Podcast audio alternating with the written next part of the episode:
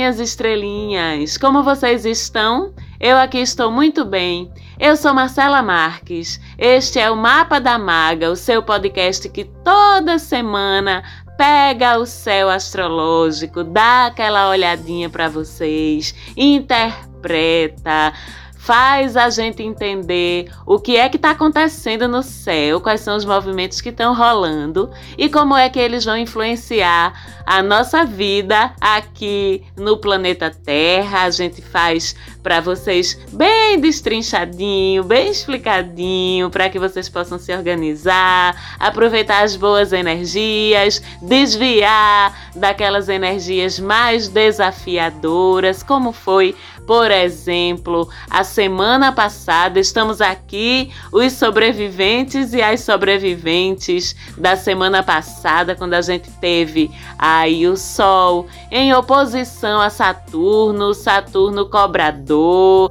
Aquele que nos coloca de frente com nossas inseguranças, com os nossos limites, né? Com aquilo que nos restringe, com aquilo que nos faz nos sentirmos imaturos, pequenos, inseguros, como eu falei, e o Sol se estranhando também com Urano, se estranhando com as nossas estranhezas. Claro que não ia sair coisa muito fácil da gente digerir. Foi puxado. Quem quiser saber um pouquinho mais sobre esse movimento de Sol em oposição a Saturno e em quadratura a Urano, que segue ainda essa semana, tá? Mas começou semana passada, então se você não escutou o programa da semana passada, pode dar uma voltada lá e ouvir para entender um pouquinho melhor com o que é que essa configuração mexeu, né? Mexeu muito com os nossos limites, mexeu muito com as nossas estranhezas, como eu falei, a forma como a gente encara as nossas próprias peculiaridades, as nossas próprias diferenças e como eu disse, essa semana essa configuração ela já está se desfazendo, ainda se faz sentir um pouquinho essa resistência de fora, sabe, das coisas ao nosso redor, simbolizada por Saturno, ainda se faz sentir um pouquinho esse senso de auto-estranhamento, de que as coisas não estão muito bem encaixadas dentro da gente, sabe? Que é a quadratura com Urano. Inclusive, eu notei muito ao longo dessa semana que passou como isso mexeu com a gente, como isso mexeu com vocês, como isso mexeu de uma forma geral pelos atendimentos que eu faço, né? Os atendimentos individuais, não só nas práticas de astrologia, mas nas outras práticas com as quais eu trabalho. Eu senti que essa configuração pesou aí, inclusive dei uns conselhos via Instagram. Se você não segue a gente ainda, dá uma olhadinha lá, arroba Mapa da Maga, que lá no Instagram a gente traz um monte de conteúdo, não só de astrologia, mas a gente fala muito sobre bem-estar, fala muito sobre espiritualidade também. Eu adoro interagir com vocês lá, então não deixem de seguir a gente também no Instagram, arroba Mapa da Maga. Mas voltando a falar sobre Sol, Saturno, Urano, essa semana até quinta-feira, essa configuração já perdeu a maior parte da sua força, a oposição com Saturno, que sempre é muito tenso, embora de alguma forma, quando Saturno se posiciona em desafio a algum astro, ele sempre faz a gente amadurecer, mas nem sempre vai ser de uma forma suave, nem sempre vai ser de uma forma tranquila. Na quinta-feira, essa oposição já perde a força. No sábado, a quadratura entre Sol e Urano também se desfaz. Então, essa semana vamos observar, porque eu acho que vai ser em relação a essas questões, a gente já vai sentir mais leveza, ok? Os desafios dessa semana agora vão ser outros: Sol e Mercúrio em oposição a Júpiter, né? Uma oposição é sempre um aspecto, uma angulação entre astros que faz a gente sentir dificuldades, obstáculos nos assuntos dos astros que estão envolvidos na oposição, né? Então, quando a gente fala de Júpiter, quando a gente fala de Mercúrio e Mercúrio ancorado aí pelo Sol, os dois fazendo essa oposição com Júpiter, a gente está falando de dificuldades externas, né? relacionadas com nossos deslocamentos geográficos mesmo, tá? Físicos, que eu tô falando, com nossos deslocamentos. A gente pode observar que fica mais difícil a gente se locomover, a gente pode enfrentar obstáculos que a gente não estava prevendo no trânsito. Quem está com alguma viagem, com algo do tipo marcado, pode sentir que as coisas se desenrolam com um pouquinho mais de dificuldade, inclusive se puder deixar para depois da quinta-feira seus deslocamentos, suas viagens, suas andanças aí, tudo que envolve mobilidade, tudo que envolve circular fica mais desafiador com essa oposição entre Sol e Mercúrio de um lado e Júpiter do outro. Depois de quinta-feira, dá para dar aquela respirada e se locomover com mais tranquilidade. Se você já planejou e não tem mais como desfazer, então dobre-se de cautela, ok? Revise suas rotas, revise documentos. Se você vai viajar de avião ou se você vai viajar de carro longas distâncias, veja os documentos do seu carro, faça aquela revisãozinha, porque Mercúrio e Júpiter vão desafiar um pouquinho tudo isso aí, tá certo? Bem como também vão desafiar tudo que envolve argumentação, negociações, a gente vai notar que as negociações de todos os tipos vão estar mais difíceis, mais complicadas, mais travadas, mais burocráticas. Quem trabalha com direito vai notar que parece que as coisas demoram um pouquinho mais a serem resolvidas, a serem conciliadas. Quem trabalha com contrato, vendas de alguma forma, burocracias de todos os tipos, vai enfrentar um pouquinho mais de entraves, pode enfrentar até um pouquinho mais de dificuldade de interpretar, de fazer a leitura, de compreender os meandros, sabe, das coisas. Parece que vai ter entrelinhas mais traiçoeiras. Então, quem lida com documentos, com burocracia de todos os tipos, leia e releia sua papelada, leia e releia o que você está escrevendo, evite bater de frente com pessoas com as quais você tem que negociar. No âmbito de justiça, que é a parte de justiça, de tribunal, de lei, é toda muito regida por Júpiter, e a parte de contrato, de escrita, de negociação, de articulação, de diálogo, de conversa, toda regida por Mercúrio. Então a gente tem tudo isso aí se desentendendo. Não fica fácil nem fluido coisas que envolvam particularmente esse tipo de vai e vem de informação, de negociação, de articulação de diálogo, tudo isso também melhora depois da quinta-feira, dia 12. Então, quanto mais você puder jogar para depois do dia 12 esse tipo de assunto na tua vida, mais fácil que ele se desenrole de uma maneira mais positiva, de uma maneira também mais fluida, ok? E não chega de oposições no céu, porque a gente também tem essa semana Vênus ainda em oposição com Netuno. Vênus, que para quem ainda não sabe, rege duas coisas que são super importantes para a gente, que são as nossas relações afetivas, né? Os nossos amores e as nossas paixões. E Netuno, que rege nosso inconsciente, nossas fantasias, o nosso lado subjetivo sabe? Aquilo que opera no nível do sensível, do que não é palpável, do que não é concreto. Então, com esses dois em oposição, a gente fica com dificuldade de enxergar as coisas com clareza sabe, relacionado a esses dois assuntos. A gente pode tender a não enxergar bem o outro, aquele com quem a gente se relaciona. A gente pode tender a projetar o que a gente quer ver no outro, ou até projetar os nossos medos, as nossas inseguranças na pessoa com quem a gente se relaciona. Tudo fica muito confuso, né? A gente pode ver coisa onde não tem, tanto pro bem quanto pro mal. A gente pode ficar um pouquinho noiada ou noiado, né, com o outro e ficar vendo pelo em ovo, ficar botando defeito onde não tem, ficar encontrando dificuldade onde não tem, ficar meio noiado, sabe, com tudo. Como também a gente pode ir para o movimento contrário, né? De repente, aquela pessoinha, aquele crushzinho que você tá conversando, nem é lá essas coisas, sabe? Nem é lá essas maravilhas do universo todo e você fica projetando a sua carência, a sua vontade de estar perto de alguém, a sua vontade de se apaixonar. E aí enfeita a pecinha de ouro e ela também nem lá é isso tudo. Então é uma semana em que a gente está sujeito a ilusões de uma forma geral, ou desilusões desnecessárias, né? As coisas podem não parecer bem o que elas de fato são, tanto para o bem quanto para o mal.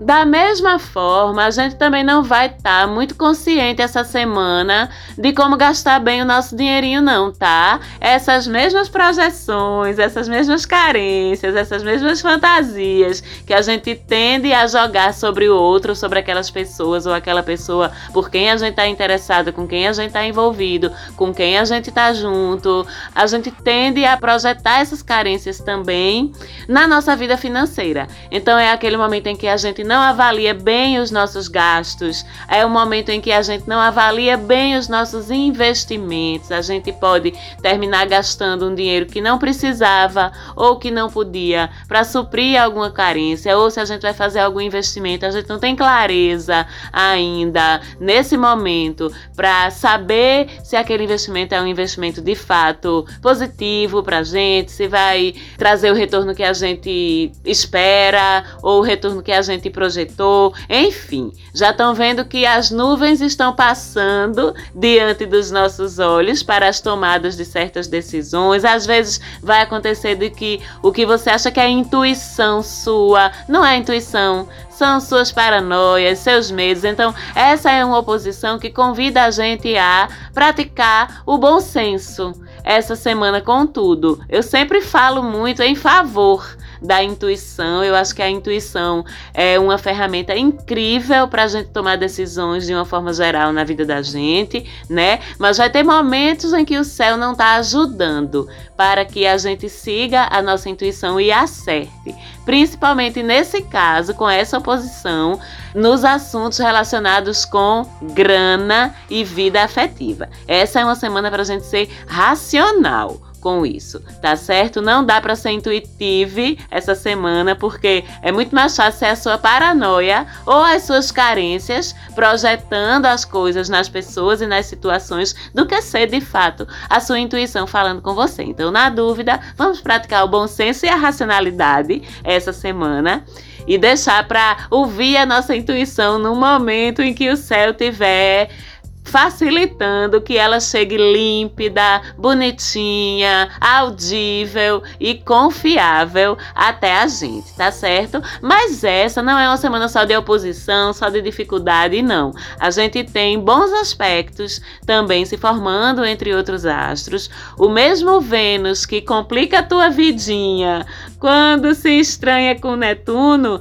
ele também ajuda a tua vidinha quando ele faz um belíssimo trígono com Plutão e Lilith. Trígono a gente já sabe que é um ângulo de facilidade, é um ângulo positivo, é um ângulo que abre portais aí para que coisas boas aconteçam, cheguem até a gente, o que certos assuntos dos planetas e dos signos envolvidos fluam com mais facilidade ao longo daquele período em que aquele trígono está formado, né? Então a gente tem aí Vênus, Plutão e Lilith envolvidos nessa configuração aí de trígono que traz um poder de transformação pessoal incrível pra gente, sabe? É uma sensualidade. Lilith, eu poderia passar horas falando aqui sobre Lilith, já trouxe esse assunto em alguns dos programas anteriores. Lilith, que é a sombra da Lua, é um ponto geométrico, né? não é um astrofísico, mas é uma presença energética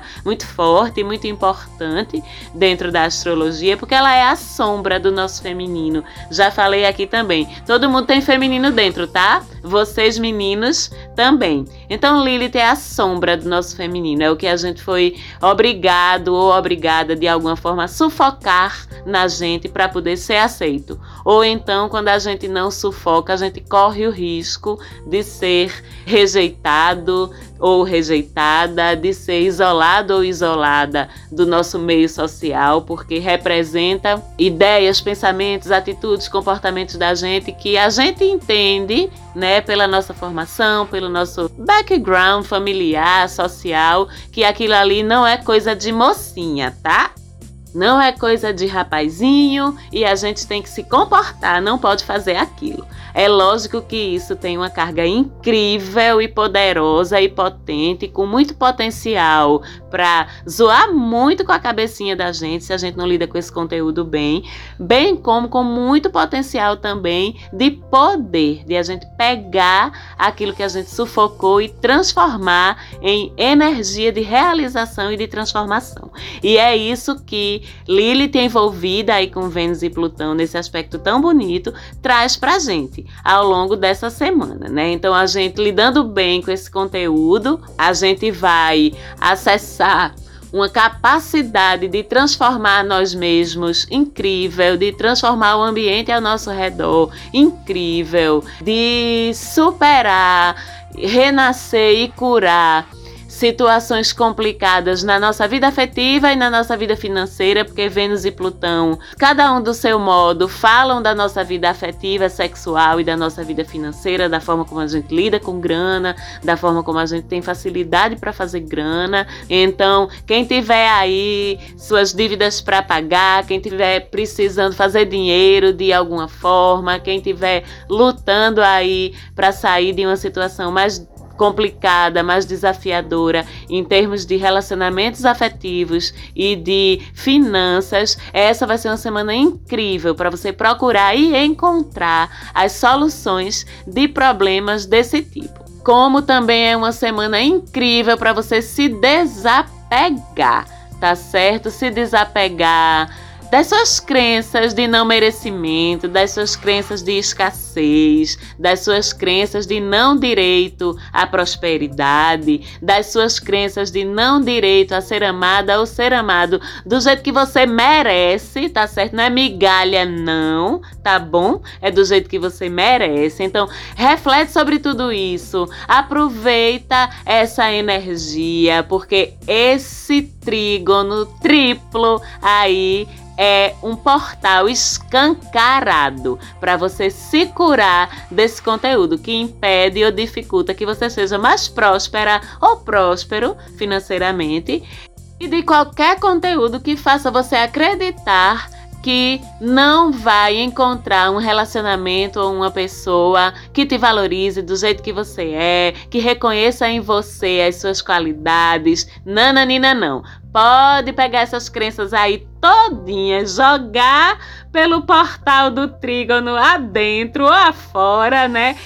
entregar ao Criador, chamar na poderosa e divina luz da transformação da chama violeta e levar essas crenças todas embora, para bem longe de tu, tá certo? Aproveita porque o negócio é babado essa semana, poderoso mesmo aí, esse trígonozinho lindo que o universo providenciou pra gente. Fora isso, a gente tem no próximo dia 11, quarta-feira, Mercúrio já se mudando de novo, que ele é rapidão, vocês já aprenderam, né? Deixando o leão e entrando no signo de Virgem no dia 11. Mercúrio em signo de Terra sempre traz uma capacidade de raciocínio muito concreta, muito prática, muito técnica. A gente fica muito sabido para as exatas, tá certo? Muito sabido para tudo aquilo que é ensinamento e conhecimento do nível do concreto, tanto para a gente entender quanto para a gente explicar também as coisas. Então,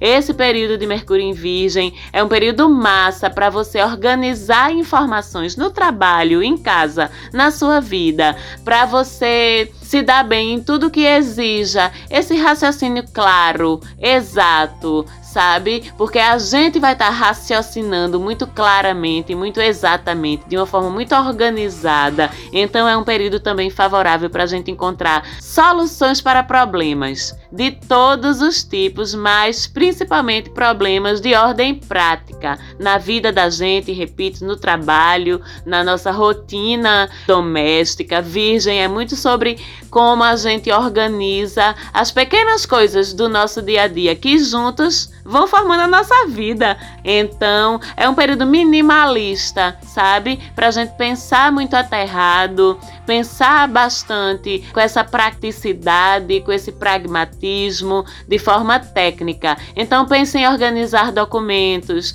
pense em organizar fluxos de tarefas, sistemas, métodos. Inclusive, é um período incrível para quem trabalha mesmo no dia a dia com esse tipo de coisa. Pessoas que estão em cargos técnicos, pessoas que trabalham com educação, pessoas que trabalham dentro das exatas, né? O pessoal de engenharia, de cálculo, de administração, de contabilidade, de economia. É incrível, inclusive para vocês ampliarem seus conhecimentos, fazerem cursos essa semana, pessoal de auditoria, de gestão de qualidade, de sistema de informação, de informática, programação, enfim. Todos esses assuntos ficam favorecidíssimos por esse Mercúrio aí, inclusive em domicílio, né? Mercúrio rege Virgem, além de reger o signo de Gêmeos, rege também o signo de Virgem, então ele vai mega ajudar quem está precisando dar uma organizada na sua vida prática, ok? Ele fica em Virgem até o próximo dia 29 de agosto, então aproveitem. E a gente tem uma semana toda de lua nova, ainda é momento de vocês plantarem as sementes dos projetos que vocês desejam desenvolver ao longo dessa alunação. Eu, inclusive, essa semana vou plantar uma semente de um projeto novo que vocês também vão saber lá pelo pelo Instagram, arroba Mapa da Maga. Vou aproveitar a lua nova para lançar essa minha sementinha até o próximo sábado, quando a gente vem com a lua crescente, aquela lua crescente que a gente ama, em escorpião, intensíssima, vem as coisas tudo pra fora, as emoções tudo doida para pinotar para fora da gente. E é uma lua que vem muito sensível. No próximo domingo, essa lua crescente em Escorpião, porque vem num sextil, que é um ângulo favorável com Vênus, num trígono com Netuno. Então, de fato, a gente fica muito sensível. As emoções vão ficar aí a flor da pele, né? Inclusive a sensibilidade artística, quem trabalha com arte de alguma forma vai sentir aí na tarde desse domingo um lampejo de inspiração aí para produzir. Fiquem atentos, porque o domingo vai ser um dia de muita criatividade, de muita sensibilidade. Então aproveitem. E na semana seguinte a gente tem Vênus entrando em Libra, a gente tem Sol entrando em Virgem, tem mudanças no céu, mas isso a gente vai conversar semana que vem. Hoje eu fico por aqui, deixando mais uma vez um grande beijo para todos vocês que são tão carinhosos comigo. Eu adoro receber os feedbacks de vocês lá no Insta. Um beijo para minha produtora do coração, Falante Áudio. Mais uma semana aqui na batalha dos meus prazos, quase toda semana estourados ou quase estourados, mas respondendo lá na ligeireza e na competência de sempre. Muito grata por isso, Falante Áudio. Um beijo muito grande para todo mundo e a gente se fala de novo semana que vem. Tchau, tchau.